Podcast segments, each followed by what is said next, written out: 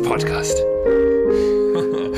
Sorry, erste Session. Ich habe die Mucke jetzt noch selbst eingespielt. Ich will das heute raushauen und mir bleibt jetzt keine Zeit und ich habe auch keine Lust, irgendeinen lizenzfreien Kram rauszukramen.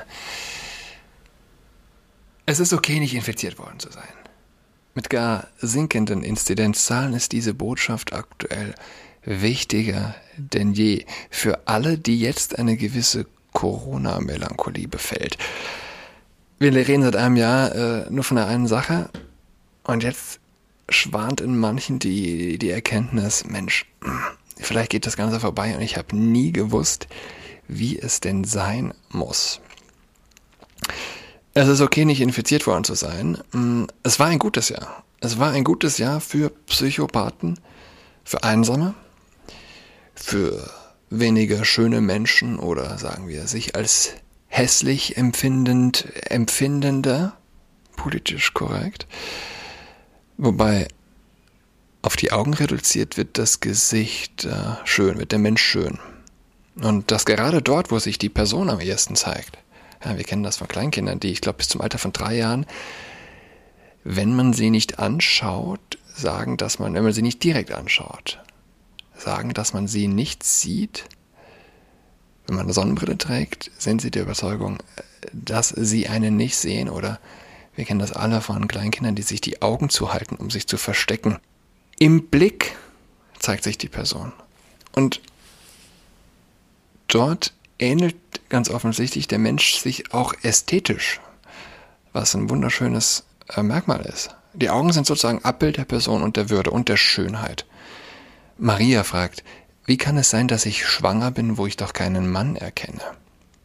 Die sprachliche Verbindung von Erkennen, Sehen und dem Geschlechtsakt ist in meinen Augen, in meinen Augen ist das geil. Es zeigt uns Menschen, dass der, der Boden, auf dem eine Sexualmoral steht, fester ist als so ziemlich alle Böden, auf denen ähm, andere Theoriegebäude stehen. Whoever loved that loved not at first sight, sagt Phoebe in Shakespeare's As You Like It. Wahre Liebe gibt's nur auf den ersten Blick. Und wenn wir von der Liebe als etwas Totalem sprechen, ist das nur logisch. Die Totalität der Liebe gibt's nicht stückweise. Im Geschlechtsakt gibt sich der Mensch in nichts weniger als in seiner Totalität. Mehr kann ein Mensch nicht geben. Und mir scheint im Ausdruck, den Maria gebraucht, äh, in dieser sprachlichen Totalität, in dieser tiefen sprachlichen Verwurzelung, äh, sinnhaften Verwandtschaft mit, äh, mit der sexuellen Sphäre und in dem, was Phoebe sagt, die gleiche Sache gemeint. Wer hat je geliebt, wenn nicht auf den ersten Blick? Wir kennen das von Jeremia. Ähm, hier, ich habe dich schon gekannt, ehe ich, ehe ich dich im Mutterleib bildete. Ich habe dich schon gekannt, ehe ich dich im Mutterleib bildete und ehe du geboren wurdest, habe ich dich erwählt. Und äh, an anderer Stelle heißt äh, ich habe dich, ich habe dich, noch ehe der Welt grundgelegt war, habe ich dich, habe ich dich gekannt, habe ich dich geliebt. Gott liebt uns zuerst. Aber der Mensch liebt auf den ersten Blick. Heute kam die Meldung rein, Bill und Melinda Gates lassen sich scheiden. Wo wir von der Liebe sprechen, ja. Ähm, Bild, Bildschlagzeile bei Melinda und Bill Gates nicht mehr. Schlammschlacht um seine Microsoft-Milliarden. Gates noch? Gib äh, Gates keine Chance, war dieser andere Slogan. Es ist jetzt schon über ein Jahr her, auf einer der allerersten Demos, ich glaube, es war echt, echt zweite, dritte, äh, ich glaube, ich glaub, den Begriff Querdinger gab es auch noch gar nicht. Die Demo war gemeldet für den Rosa-Luxemburg-Platz in Berlin, ähm, gleich bei mir um die Ecke. Und ja, irgendwie, irgendwie ist es so gekommen, dass sich die Demo auf den Alexanderplatz verlagert hat. Das kam für die Polizei völlig überraschend und ungewollt. Und der Alex war insofern zumindest wenn es schnell passiert ist, der ist der schwierig zu schützen, schwer zu, schwer zu auseinanderzunehmen. Die ganzen U-Bahn-Löcher, die da enden, äh, wo Menschen umsteigen. Äh, der Platz an sich ist offen nach allen vier Himmelsrichtungen. Der Platz hat sich immer mehr gefüllt und ein zotteliger Typ, so ein Zottelbart, äh, Bermuda-Shorts, ist hoch auf den Brunnen gestiegen, der gleich in der Mitte des Alex steht und hat einen Karton hochgehalten, ein Blatt Gates noch. Das war das erste Mal, dass ich, dass ich Gates noch gelesen habe. Ähm, es hat eine ganze Weile gedauert, bis diese, äh, bis die Polizei den Typen von dem Brunnen, Brunnen runterbekommen hat.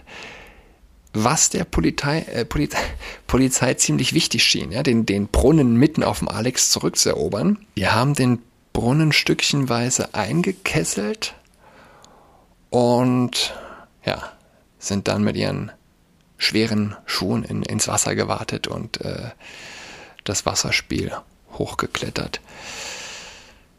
Ja, jetzt, jetzt geht's nicht mehr. Jetzt ist es offiziell mit äh, Fortschreiten der Impfkampagne. Zumindest zwischen Bill und Melinda. Und ja, was bedeutet das für die Impfkampagne? Was bedeutet das für die Welt, für uns? Mir erscheint eine Frage viel, viel drängender. Und zwar, was bedeutet das für die Ethnomathematik? Was ist Ethnomathematik? Ethnomathe. Das Department of Education von Oregon hat Lehrer ermutigt, in einem Training für Ethnomathe äh, teilzunehmen. Und das Training zeigt unter anderem White Supremacy und äh, die, also dass, dass sich White Supremacy im Fokus finde, im Fokus die richtige Antwort zu finden manifestiere. Also White Supremacy zeigt sich im Fokus auf die richtige Antwort. Und äh, das Konzept, dass Mathematik rein objektiv sei, sei offensichtlich falsch und Mathematik zu lehren äh, in dem Sinne umso, umso mehr. Ja, das sind äh, mehr oder weniger Zitate aus dem Werkzeugkasten Equitable Math, faire Mathematik. Die Idee zu vertreten, dass es immer eine richtige oder falsche Antwort gäbe. Begünstige unter anderem auch die äh, Furcht vor einem offenen Austausch. Und jetzt kommt's. Wer hat das Programm äh, mit einer Million gefördert, damit es auch so richtig wumst? Richtig. Die Bill und Melinda Gates Stiftung. Die Frage ist, wird nun Ethnomathematik im Scheidungsverfahren angewandt? Und wenn ja, wie? Es gibt keinen Ehevertrag. Die beiden sind noch richtig oldschool unterwegs. Ja, lassen Sie sich nach White Supremacy Manier scheiden, 50-50, oder bekommt ähm, nach ethnomathematischen Berechnungen der Microsoft-Gründer und böse alte weiße Mann einen, äh, weiß nicht, Antirassismus-Abzug. 50-50, die Welt ist geteilt in zwei Lager. Die, die glauben, auch nach einer Impfung Maske tragen zu müssen und die, die verstehen, dass das törichter Unsinn ist. Ich meine, man kann die Welt in viele Gruppen einteilen, ja, und die Lagerbildung wird immer fester, die Zersplitterung schreitet voran. Unter den Leuten des öffentlichen Lebens kann man äh, diese in zwei Gruppen scheiden. Die, denen es wichtig ist, was der öffentlich-rechtliche Rundfunk von ihnen hält, und die, denen er egal ist. Der einzige Weg zu moralischer Klarheit heutzutage ist, dass es einem egal ist, was der öffentlich-rechtliche Rundfunk von einem hält. Das ist klar, also es ist ein hoher Anspruch. Und mir ist es kalt den Rücken runtergelaufen, als ich das Interview zwischen Jan-Josef Liefers und jenem Moderator gesehen habe. Der ähm, Moderator, ich weiß nicht mal, was für eine Sendung das war. Ich kenne weder das Gesicht, noch kenne ich seinen Namen. Niemand kennt ihn. Alle kennen Liefers, niemand kennt den Moderator, der mit einer Autorität spricht, mit einer beißenden Arroganz. Warum? Weil er 46 Millionen Beitragskonten hinter sich weiß, die GZ zahlen. 46 Millionen Beitragskonten. Die Zahl muss man sich auf der Zunge zergehen lassen. Was sagt uns diese Zahl? Sie erklärt, warum sich selbst nach einem Jahr Corona Leute Verschärfungen gewünscht haben. Sie sind einsam. Die Gesellschaft ist von Einsamkeit zerfressen und Kontaktbeschränkungen von Mutti Staat kommen den meisten gerade recht. Ja? dann sind alle so einsam wie man selbst. Gemeinsam einsam. Die Ironie, mit der diese Thematik viele der Videos aufnehmen. Tatsächlich, wenn man es aus der Perspektive sich anschaut, bedarf es gar nicht der Ironie. Gemeinsam einsam, so ticken tatsächlich viele, arbeiten Tatort, schaufen, äh, Tatort, Tatort schauen und schlafen. Ne? Endlich sind alle, so wie ich, denkt sich der familiär losgelöste einsame Heide der westlichen Moderne. Es gibt, es gibt noch eine Zahl. Es, es gibt die 46 Millionen Beitragskonten und es gibt die Mahnmaßnahmen des ARD, ZDF, Deutschland Radio Beitragsservice. Ähm, die sich 2018 auf äh, 17,6 Millionen Maßnahmen, Mahnmaßnahmen äh, beziffert haben. Die letzten Jahre waren es ähnlich viel, über 10 Millionen. Und das die letzten 10 Jahre rechnen wir 100 Millionen Mahnmaßnahmen, die auf die Menschen niederprasseln. Und ja, der Moderator denkt sich, dich lieferst, mögen die Leute kennen, aber ich bestimme, was sie denken und ich verschicke einen 100 Millionen Mahnmaßnahmen. Und ja, Herr Liefers, sind Sie nicht ein bisschen naiv, das so und so zu denken? Klar denkt er, der, der Liefers ist naiv mit, mit 46 Millionen Beitragskonten im Rücken. Ja. Es, es ist krank. Ich hatte abends äh, auf der Achse von Alles Dichtmachen gelesen und das erste Video, das ich gesehen habe, war von Katharina Schlotauer. Sie ist leider eine von denen, die ihr Video zurückgezogen haben. Ich war naiv. Ich war, ehrlich gesagt, hingerissen. Aber ich hätte es wissen müssen.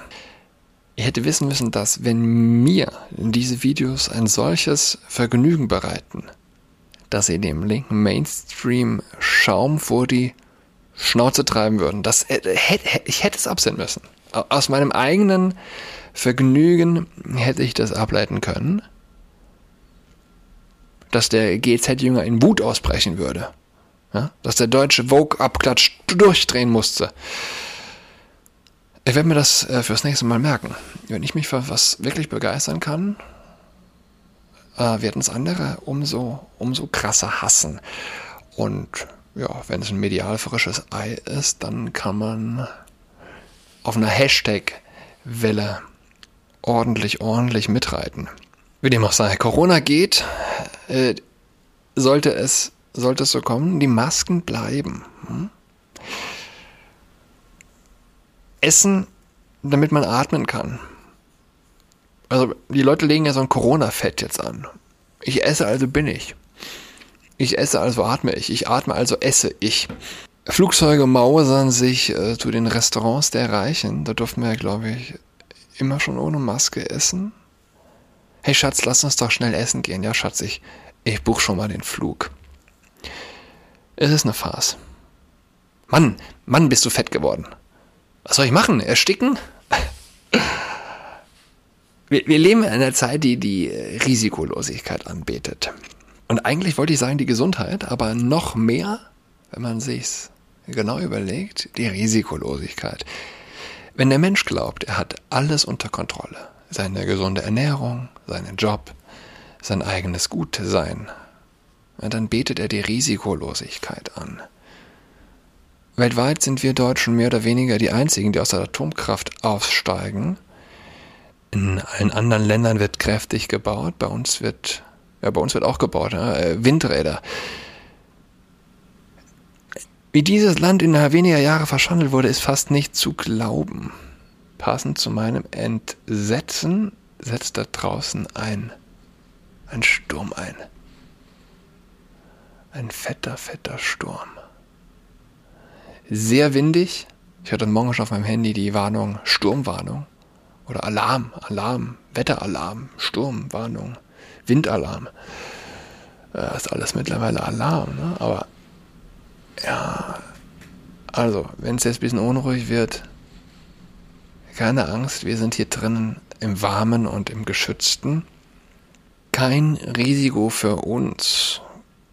als Städter kann man ja so einen Sturm irgendwie auch genießen, ja. Äh, zeigt einem so ein bisschen die, die Natur, die sich nochmal so richtig zwischen die Betonbauten reindrängt. Äh, aber das Land, wie es innerhalb weniger Jahre verschandelt wurde, ist, ist unerträglich. Ich fahre, ich, ich fahre ein, regelmäßig einmal quer durch Deutschland, Berlin-Saarbrücken. Ähm, aber nicht so regelmäßig, um nicht doch äh, erschrocken zu sein. So schnell geht das. Das Saarland ist hügelig. Und es gibt wenig Beruhigenderes, als von einem Hügel über Hügel und Täler zu schauen. Und es gibt einen Punkt oberhalb äh, der Siedlung, wo ich meine Kindheit verbracht habe. Kein weltbewegender Hügel, auch keine, keine schluchtige Berglandschaft, aber es gibt einen weiten Blick. Über 180 Grad, also über, über die Hälfte haben wir horizontalen Blick. Blick zum Horizont und ja, außer dem Westen, die Sonne geht unter, sanftes, sanfte Berge. Und du kannst sie einfach nicht ignorieren, diese sich überall drehenden Rädchen. Du fragst dich, warum dreht sich das eine, warum das andere nicht? Die ganze, die gesamte Hügellandschaft ist verschandelt. Es gibt keine Ruhe mehr. Ja. Ich hatte hier Berlin Mitte, Spätshop gegenüber, Neueröffnung und der hat seine fette, fette Schrift außen blinken lassen. Es war unerträglich. Das hat er irgendwann abgestellt. Ich nehme an, Leute haben sich beschwert. Wahrscheinlich ist das ja sogar verboten, sowas. Aber ein drehendes, ein drehendes Windrad äh, kannst du äh, äh lenkt, lenkt in ähnlicher Weise ab. Ja, aber das, das dreht sich. Und wenn es nicht dreht, äh, fragt man sich, äh, warum dreht sich denn nicht? Was soll, was soll das denn? Die Politik wird von den Städtern gemacht und unter einer CDU geführten Regierung ähm, steige aus der Atomenergie aus, baue möglichst viele Windräder und dann und dann lass die Grünen regieren. Ist das nicht ein perverses Paradox? Du setzt die Forderungen des politischen Gegners um äh, und der dann an Zustimmung gewinnt und äh, die Macht übernimmt. Windräder, Solardächer, Homo-Ehe. Und nicht nur die linke Volkspartei äh, wurde zerstört, ja, alle beide. Ich meine, angenommen, Merkel hätte CDU-Politik gemacht, die AfD wird es äh, nicht geben, die SPD hätte ihre Forderungen halten können und die Grünen hätte man weiter nicht ernst genommen. Warum, warum nehmen die Menschen die Grünen ernst? Na, weil die CDU aus der Atomkraft aussteigt. Ist unfassbar. Und warum die Menschen das nicht sehen, ist mir auch unbe unbegreiflich. SPDler mit dem Mutti-Merkel-Komplex nicht zumindest strategisch klar sehen. Ich hasse die AfD, klar, aber ich liebe Merkel. Ich bin SPDler, aber ich will nicht in Opposition zur CDU gehen. In der gleichen Weise, wie Menschen strategisch irrational sind, äh, sind sie moralisch inkohärent. Kill your enemy with a smile, heißt so schön. Ne? Kill your enemy with a mask.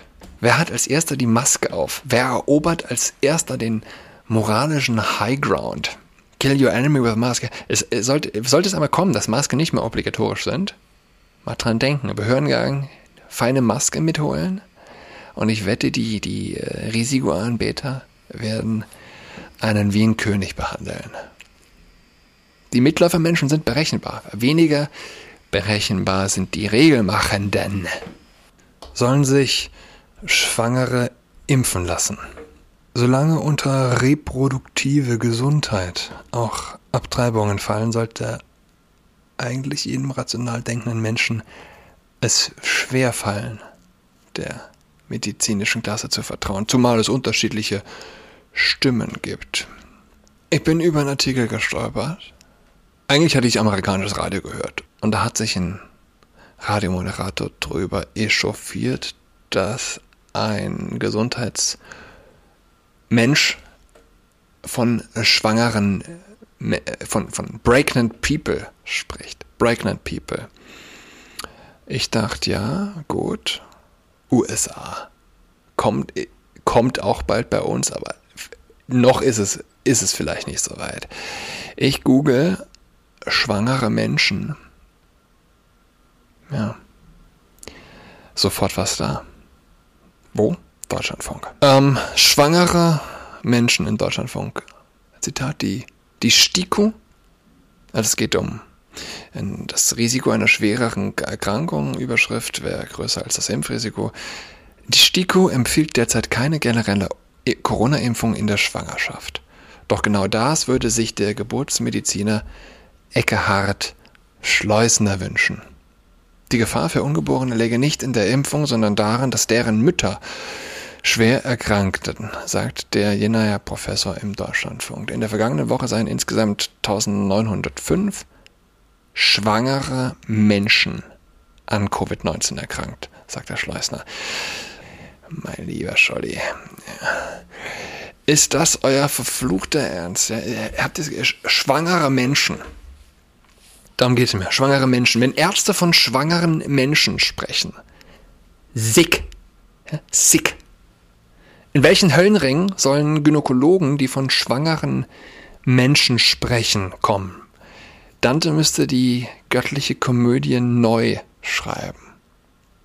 Adam, wo bist du? Ohne, ohne Witze. Äh, es hinterlässt in mir ein, ein schwarzes Loch. Wer beim Lesen und Hören von Deutschlandfunk und wenn ein Arzt von schwangeren Menschen spricht, nicht an den Teufel zu glauben anfängt, lebt in einer Wirklichkeitsverweigerung, die unerträglich ist. Weil hier geht es nicht mehr rational zu. Was läuft hier, was läuft hier verkehrt? Ich will nicht damit irgendwas grundsätzlich gegen die Impfung von Frauen sagen, äh, von schwangeren Frauen, von Schwangeren, du meine Güte. Ja, ähm, nur etwas gegen die von schwangeren Männern. Ganz im Ernst, die meisten Frauen, die keinen Tropfen Alkohol oder eine Zigarette in ihrer Schwangerschaft anrühren würden, ähm, hätten wahrscheinlich bei einer so neuen Impfung keine Bedenken. Könnte ich mir vorstellen. Aber darum geht's nicht. Eckehard Schleusner, Direktor, Direktor der Geburtsmedizin in Jena. Hätte man sich eigentlich mehr erwartet. Chefarzt in Ostdeutschland, spricht von schwangeren Menschen. Wäre der Typ in äh, deutschlandweiten Gesundheitsposition, sage ich mal, mh, hm, deutschlandweit bekannt, man könnte noch eher gesellschaftlichen Druck als Entschuldigung anführen.